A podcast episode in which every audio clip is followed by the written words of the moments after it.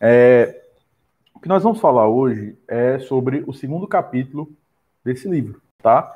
O grande segredo do contentamento, né? Nós falamos no domingo passado, ou melhor, na, na quarta-feira passada, nós é, trouxemos algumas perguntas a título de introdução para esse momento, né? Nós falamos, por exemplo, iniciamos com a seguinte pergunta: o que te faz mais feliz? O que, o que enche o teu coração, né? E nós sempre tratamos a respeito da felicidade como um sinônimo de contentamento, alegria, felicidade, né, realização, todos esses aspectos como um sinônimo de contentamento. O que você precisa para ser feliz? Ou seja, o que, o que você precisa para ser contente? Como você definiria a felicidade? Nós trouxemos também a seguinte pergunta: Deus é contrário à felicidade? Deus é contrário à alegria no coração do seu povo? Quando a gente olha para a Escritura, a gente percebe que Deus não é contrário a isso. O grande problema que nós temos é que nós gostamos de trazer definições que vão além daquilo que Deus estabelece para nós. Não é pecado nós buscarmos a felicidade. O nosso grande problema é que nós buscamos a felicidade em fontes erradas. Esse é o grande problema nosso. Nós estamos sempre, muitas vezes, ou melhor, muitas vezes nós estamos pegando as bênçãos de Deus e ao invés de ter as bênçãos do Senhor como meios, como canais para que possamos glorificá-lo ainda mais, nós estamos tornando essas bênçãos como a nossa jornada final. É o fim de todas as coisas, né?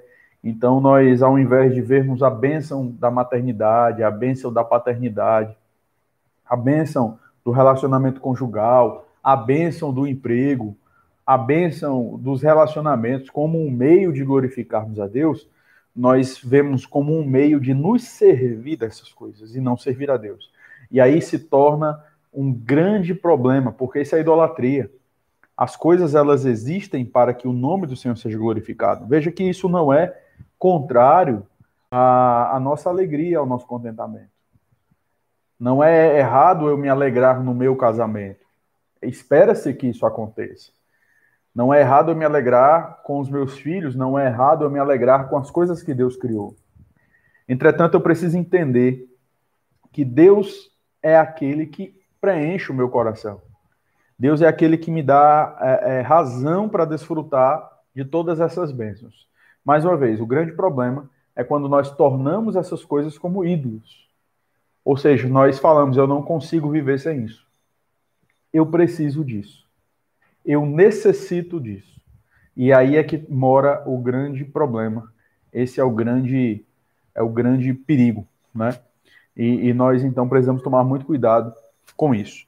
Então nós vamos aqui é, aprender um pouco mais a respeito do contentamento, tá? A felicidade cristã, ela significa estar perfeitamente satisfeito de um lado e completamente insatisfeito do outro. Em que sentido? Em que sentido a felicidade cristã consiste no fato de que estamos perfeitamente satisfeitos de um lado e insatisfeitos do outro? Nós vivemos uma grande tensão. Embora regenerados por Deus, embora agora desfrutando de uma nova vida em Cristo, nós ainda lutamos contra o pecado. Nós ainda é, enfrentamos muitas dificuldades. Nós vivemos num mundo de dores. E é absolutamente normal que o cristão ele se veja insatisfeito por um lado, quando ele olha para o mundo e ele não consegue é, se realizar naquelas coisas. Veja que não há nenhum problema, não é contraditório com o fato de você é, se alegrar na criação de Deus. Entretanto, eu estou falando de um aspecto relativo ao pecado. Então, uh, o pecado nos faz ficar enfermos, o pecado é, é, nos limita, o pecado no, nos, nos debilita. Isso deve trazer um, um, sentimento de insatisfação no nosso coração, né? Ah, eu não, nós não somos daqui, nós não pertencemos a, a somos forasteiros, nós, nós, estamos em terra estranha, né? Estamos caminhando rumo para a pátria celestial. Então, por um lado, nós estamos insatisfeitos. Nós vivemos uma tensão entre o já e o ainda não. Né? Já somos do Senhor, pertencemos a Ele, entretanto, ainda não estamos com Ele. Ainda lutamos com muitas coisas. Por outro lado, nós encontramos total realização nele, somente no Senhor. E eu peço que você abra a palavra de Deus no Salmo 73, para olharmos aqui o versículo 25. Salmo 73, versículo 25. A palavra de Deus nos diz assim: Quem mais tenho eu no céu? Não há outro em quem eu me compraza na terra. O salmista olha para o céu, o salmista olha para a terra, e ele não consegue ver ali, mesmo diante das coisas maravilhosas que o Senhor criou, ele não consegue ver nada que possa preenchê-lo mais do que o Senhor. Mais uma vez, isso não pode levá-lo a ter um desprezo pelas coisas listas que Deus estabeleceu para o nosso bem. Ok? Porque tem cristão que é contrário ao prazer em absoluto. Como se o prazer em si fosse algo pecaminoso. O grande problema é quando esse prazer é desfrutado de uma forma ilícita. O prazer foi estabelecido por Deus. Ok? E a gente precisa, irmãos, usufruir disso, dentro de um contexto autorizado, dentro de um contexto conduzido pela palavra. É estranho quando o marido não tem prazer na sua esposa. É estranho quando a esposa não tem prazer nos seus filhos. É estranho quando o, o indivíduo ele não tem prazer na comunhão dos santos, ele não tem prazer com o povo de Deus. Ele não tem prazer em usufruir daquilo que Deus lhe deu, que é a vida. Então, é estranho quando essas coisas acontecem. Então, perceba que de fato existe essa tensão. Ok? Entretanto, ninguém nos satisfaz melhor, mais. Ninguém nos preenche tanto quanto o Senhor. Por isso que é complicado quando a gente é, é, se depara com algumas afirmações, né? Ah, depois que eu encontrei você, eu descobri o que é o amor. Depois que eu encontrei você, é, você é tudo para mim. Né? A gente ouve muito isso, né? Jantar dos namorados, né? Aí vai aquelas frases lá, a gente quer ser romântico e tudo mais, e tem que ser mesmo, né? Mas você vê muitas essas coisas. É, é, eu não sei o que seria da minha vida sem você. É, é, é você é tudo para mim, você é a razão do meu viver. Bom, a gente precisa ter muito cuidado com isso, tá? a gente precisa ter muito cuidado. Eu acredito que há muitas maneiras de sermos românticos e tomarmos muito cuidado com a idolatria. A gente precisa tomar muito cuidado com isso. A felicidade cristã, a segunda coisa que nós vemos é que a felicidade cristã, ela não advém de obter, mas sim de desejar menos, tá? É, nós devemos, na verdade, desejar aquilo que é mais caro para nós. O grande problema, o grande é, é, obstáculo para a verdadeira felicidade cristã é a cobiça. Aquilo que nós vemos no décimo mandamento. Não cobiçarás. Esse é o nosso grande problema. Nós estamos sempre insatisfeitos. Verdade? Nós estamos sempre querendo mais. As nossas mentes estão sempre em outras coisas, buscando sempre algo para satisfazer o nosso coração. Né? É um indivíduo que não, não é feliz porque ganha 500 reais. Mas depois que ele passa a ganhar mil reais, ele se encontra insatisfeito, porque quando ele tinha 500 reais, ele tinha uns problemas, mas quando ele tem mil, ele tem outros. Então, nunca esse indivíduo vai estar satisfeito. Sempre ele vai querer mais. É um indivíduo que é insatisfeito porque está desempregado, e agora é insatisfeito porque no emprego ele tem muitas dificuldades, ele tem muitos problemas lá. Então, o problema é o nosso coração. Esse é o, esse é o nosso grande problema. Essa é a nossa grande dificuldade. Por isso, os nossos olhos, o nosso coração, eles precisam estar firmados no Senhor. Paulo, no capítulo 3 de Colossenses, no versículo 1 até o versículo 4, Paulo ele diz assim: Portanto, se fostes ressuscitados juntamente com Cristo, buscar as coisas lá do alto, onde Cristo vive, assentado à direita de Deus. Pensai nas coisas lá do alto, não nas que são aqui da terra. Porque morrestes, e a vossa vida está oculta juntamente com Cristo em Deus. Quando Cristo, que a nossa vida se manifestar, então vós também sereis manifestados com ele em glória. A terceira coisa que nós aprendemos é que a felicidade cristã não significa deixar de se preocupar, mas se preocupar com algo mais. Veja que a, a preocupação em si, ela não é um pecado. Né? É importante que a gente entenda isso. É importante que o indivíduo ele tenha um, um certo nível de preocupação. É importante que um pai de família ele se preocupe em sustentar a sua casa, a ponto de fazê-lo levantar da cama todos os dias para trabalhar. É importante que a mãe se preocupe com os horários para que possa manter uma rotina é, saudável de amamentação. Isso é extremamente louvável. É importante que nós tenhamos algum nível de preocupação. O grande problema é quando essa preocupação ela toma de conta do nosso coração de tal forma que a gente se vê irritado, que a gente se vê com medo. Por exemplo, vou pegar os mesmos exemplos aqui. Então, eu me preocupo de acordar todos os dias e estudar, me preparar para que eu possa é, abençoar a minha igreja. Esse é o meu trabalho. É a minha vocação. É o meu trabalho. Ok? O grande problema é quando eu estou preocupado a ponto de me irritar com meu filho, me irritar com minha esposa, porque eles falam que precisam de mim e eu acredito então que eles precisam é, me dar espaço, que eles precisam se virar sozinhos, que eles precisam me esquecer.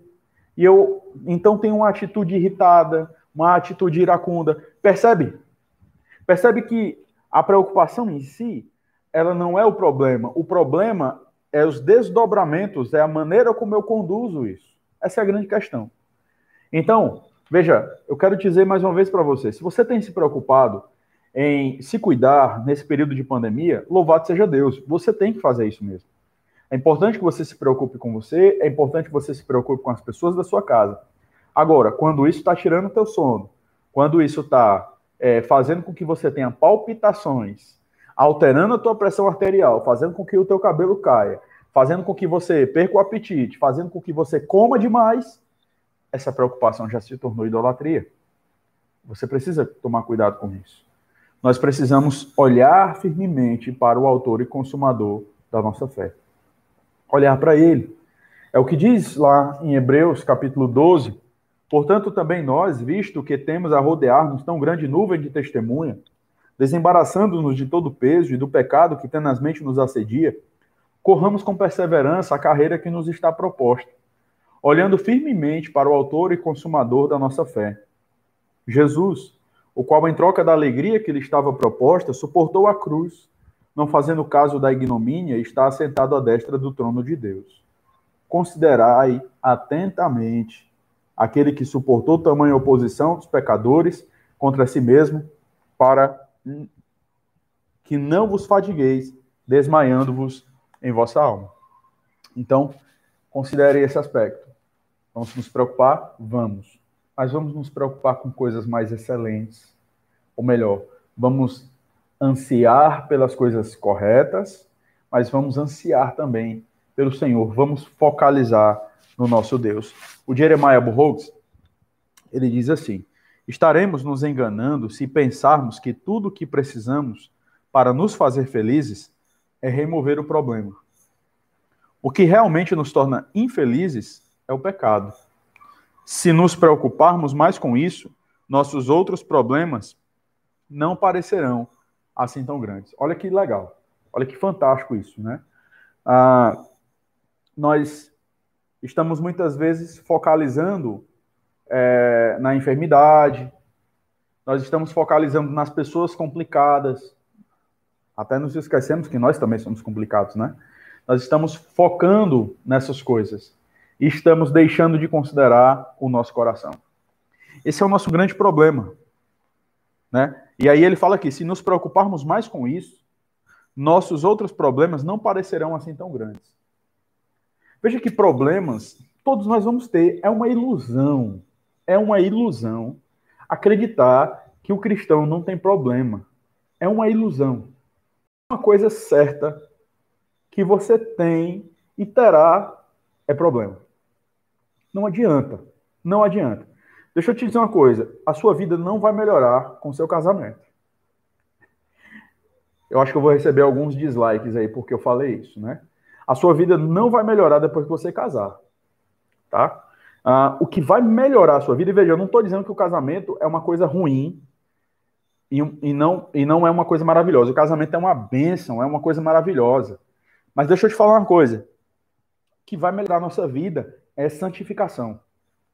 E sim, o casamento é um instrumento de Deus para nos santificar. Mas não pense que ah, a minha vida vai melhorar porque agora eu arranjei um outro emprego. A minha vida vai melhorar. Não, querido. O seu problema e o meu problema é o meu coração. Não adianta. Não adianta. Eu, eu estou trabalhando em Mossoró, eu posso trabalhar em outro local, eu sempre vou ter dificuldades, porque, primeiro, as dificuldades elas fazem parte do plano de Deus para santificar a minha vida, e segundo, eu muitas vezes causo muitas dificuldades. A maneira como eu vejo, a maneira como eu escuto, a maneira como eu respondo. Então, esses pontos, eles sempre vão existir. Agora, quanto mais eu pedir ao Senhor que santifique o meu coração, quanto mais eu me preocupar com o meu caráter, quanto mais eu me preocupar com aquilo que rege as minhas palavras, rege as minhas ações, que é o meu coração, são as minhas convicções, são as minhas crenças, aquilo que eu mais amo, quanto mais eu me preocupar com essas coisas, mais eu vou estar caminhando na direção correta. A gente olha, por exemplo, para o profeta Abacuque, eu não me canso de citar o exemplo dele, porque a circunstância de Abacuque não muda, mas você percebe um profeta com atitude diferente do capítulo 1. Ele entra no capítulo 3 com louvor ao Senhor, relembrando dos poderosos feitos de Deus na história. É, essa é a questão. E a gente está achando, equivocadamente, que o nosso problema ele vai acabar quando determinadas pessoas saírem da nossa vida, né? quando uh, eu sair de determinado emprego. Veja, há situações em que, de fato, nós precisamos nos afastar de determinadas pessoas. Pessoas que, de fato, uh, são, são ímpias em seu proceder, pessoas que, de fato, estão é, nos levando a macular o nome do Senhor. Eu sei, isso é um pouco complexo, mas há, há situações assim, não há nenhum problema quanto a isso. Há situações em que você vai, de fato, ter que sair de determinados empregos. Mas o que eu estou falando para você é que muitas vezes você vai passar por dificuldades e o, o, seu grande ponto, aquilo que você deve focalizar, é o seu coração.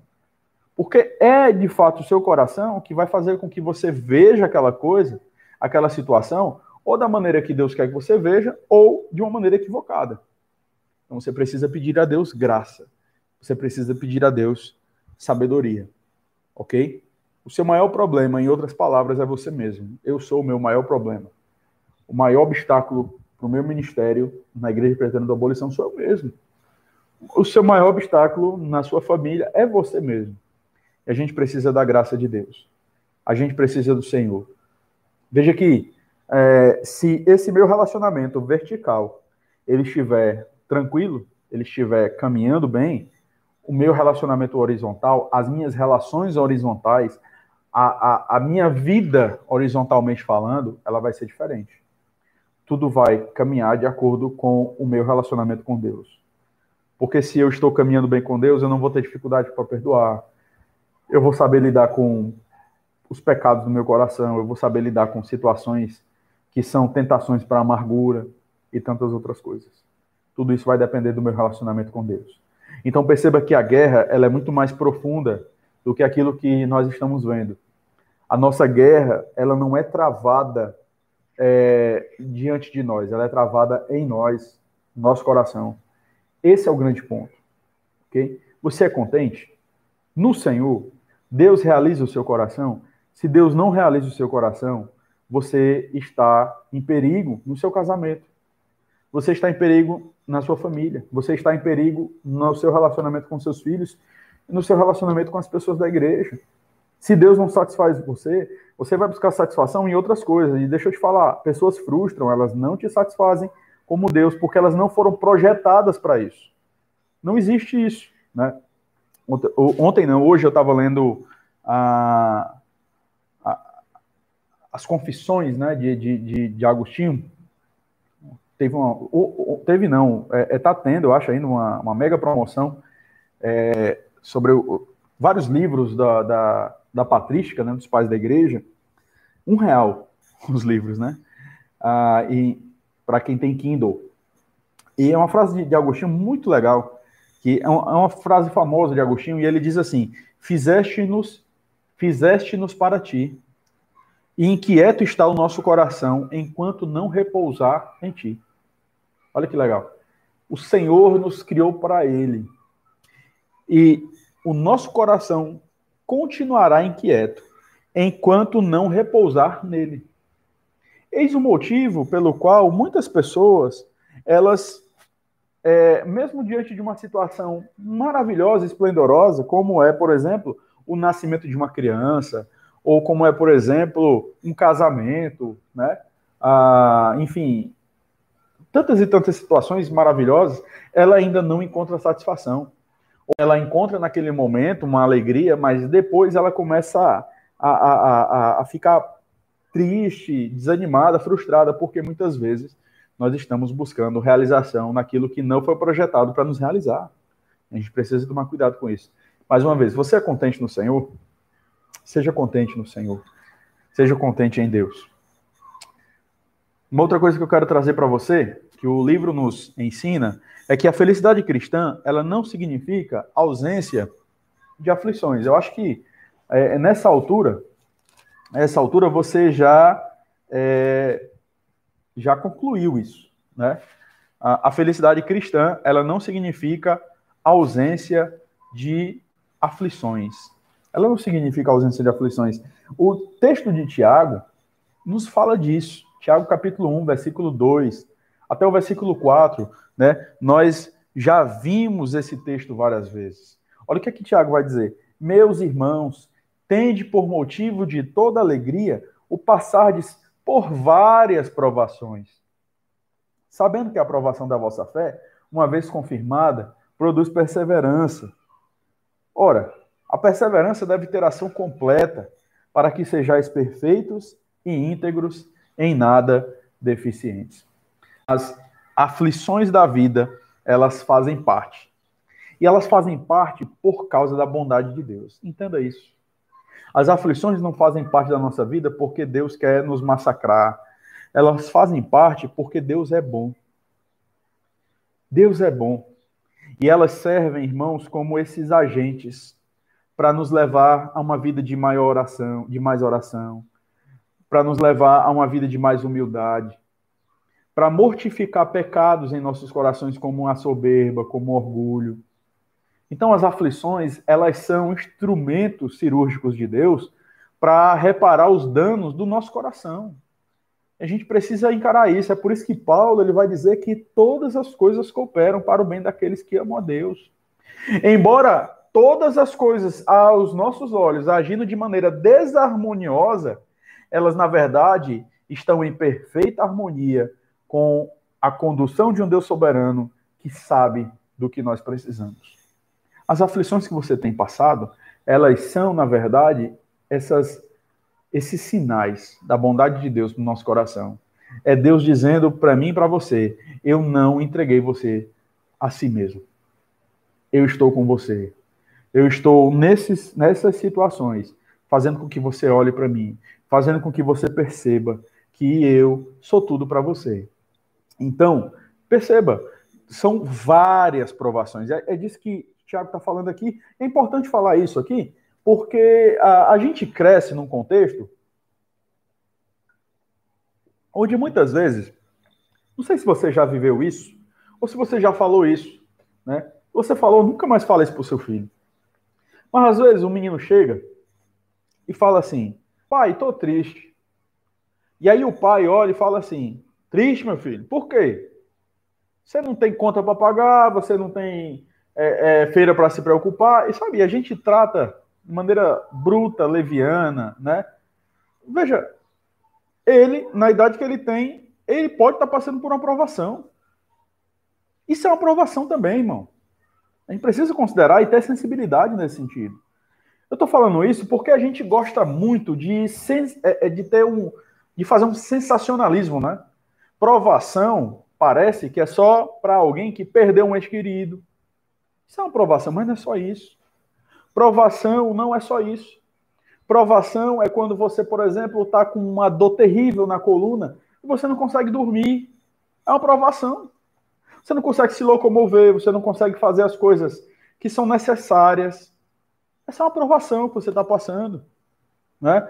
Ah, pode ser também fato você não estar tá conseguindo dormir direito, porque, por um lado, é uma benção você ter um bebezinho com você, por outro lado, é, o sono é uma benção de Deus para nós e a gente pode estar tá privado disso. Então, isso pode ser uma aprovação também. Por quê? Porque em meio a essas situações, nós podemos e somos muitas vezes tentados. Eu não estou falando que a tentação vem de Deus, não é isso. A aprovação vem, mas a tentação ela vem do meu coração egoísta.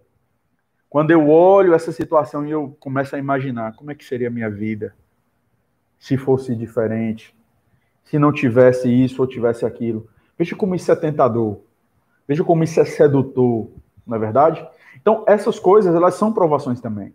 E é isso que o Tiago fala, várias provações.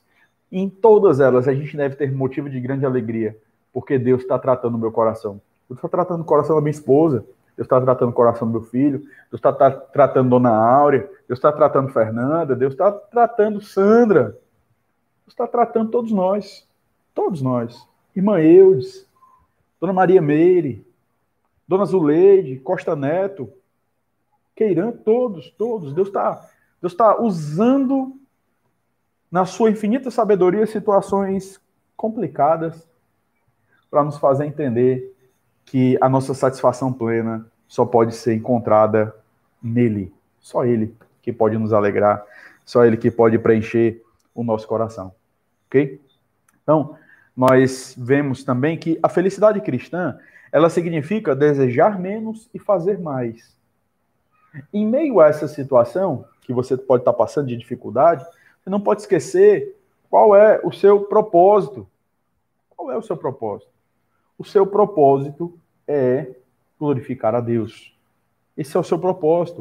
O propósito da sua existência é viver tão somente para a glória de Deus, tão somente para a glória do Senhor, tá? Eu espero que é, não esteja escuro aqui para os irmãos, espero que os irmãos continuem é, me vendo aí, né? Bem, eu estou vendo aqui, mas espero que esteja bom aí para vocês também, tá bom? Então vamos continuar aqui a nossa, a nossa lição. É, a felicidade cristã consiste no fato de aceitar que a vontade de Deus é sempre o melhor. Sempre. Sempre o melhor. Deus tem seus planos.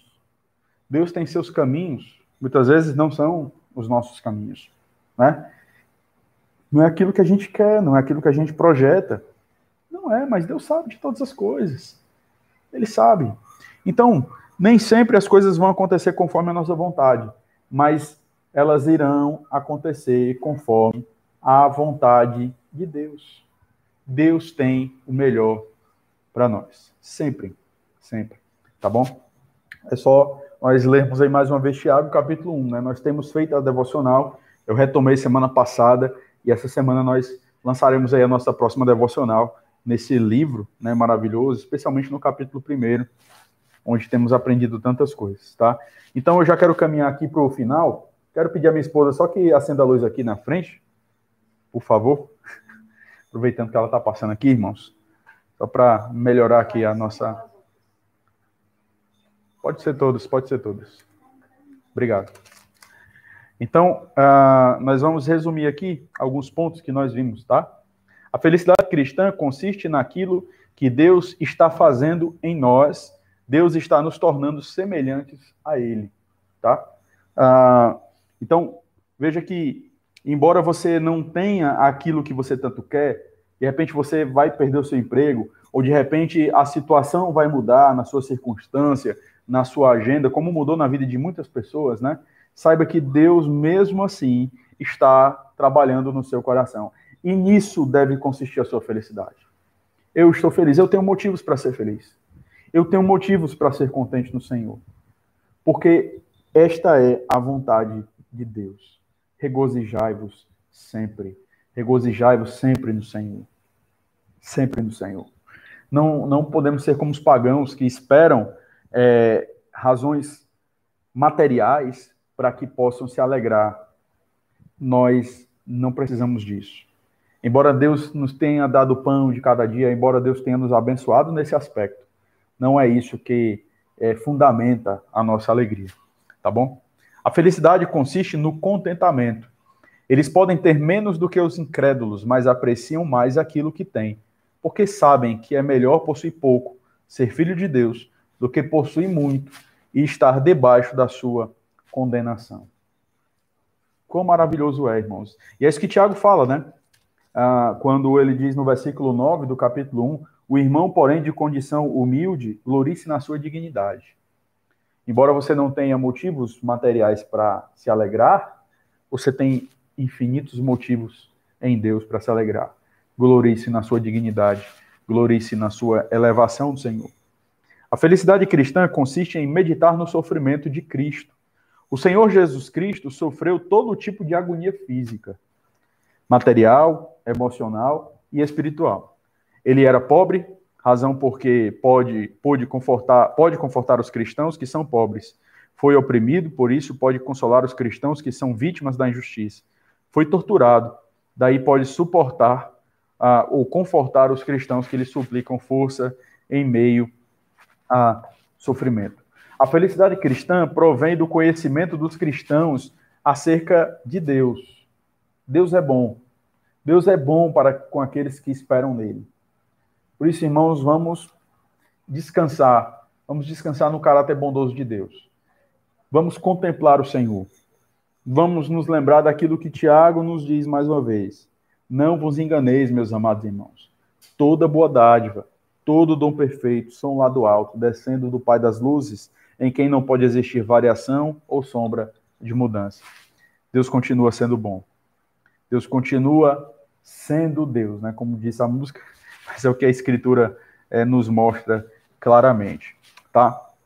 Ah, então eu quero finalizar esse momento trazendo aqui algumas perguntas para nossa reflexão. Quais são os maiores, as maiores causas de descontentamento em sua vida. E aí a gente pode dizer sem sombra de dúvidas, não olhe para o seu marido, não. Não olhe para os seus filhos. Não olhe para o governo ou coisa do tipo. Olhe para o seu coração diante de Deus. A maior causa é porque eu não encontro satisfação no Senhor. Esse é o grande problema.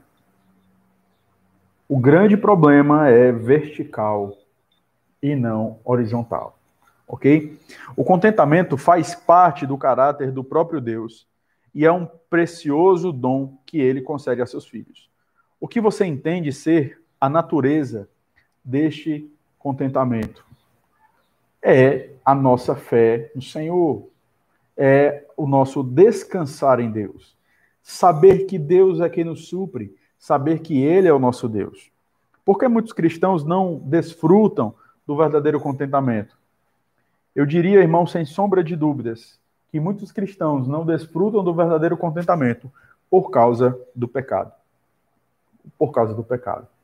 O pecado nos traz a falsa ideia de que nós podemos encontrar contentamento fora de Deus. Podemos encontrar contentamento falando mal uns dos outros, é, é uma das mentiras. Podemos encontrar contentamento numa vida extraconjugal, é uma outra mentira do pecado e tantas outras coisas, tá? O que é ou deveria ser a relação entre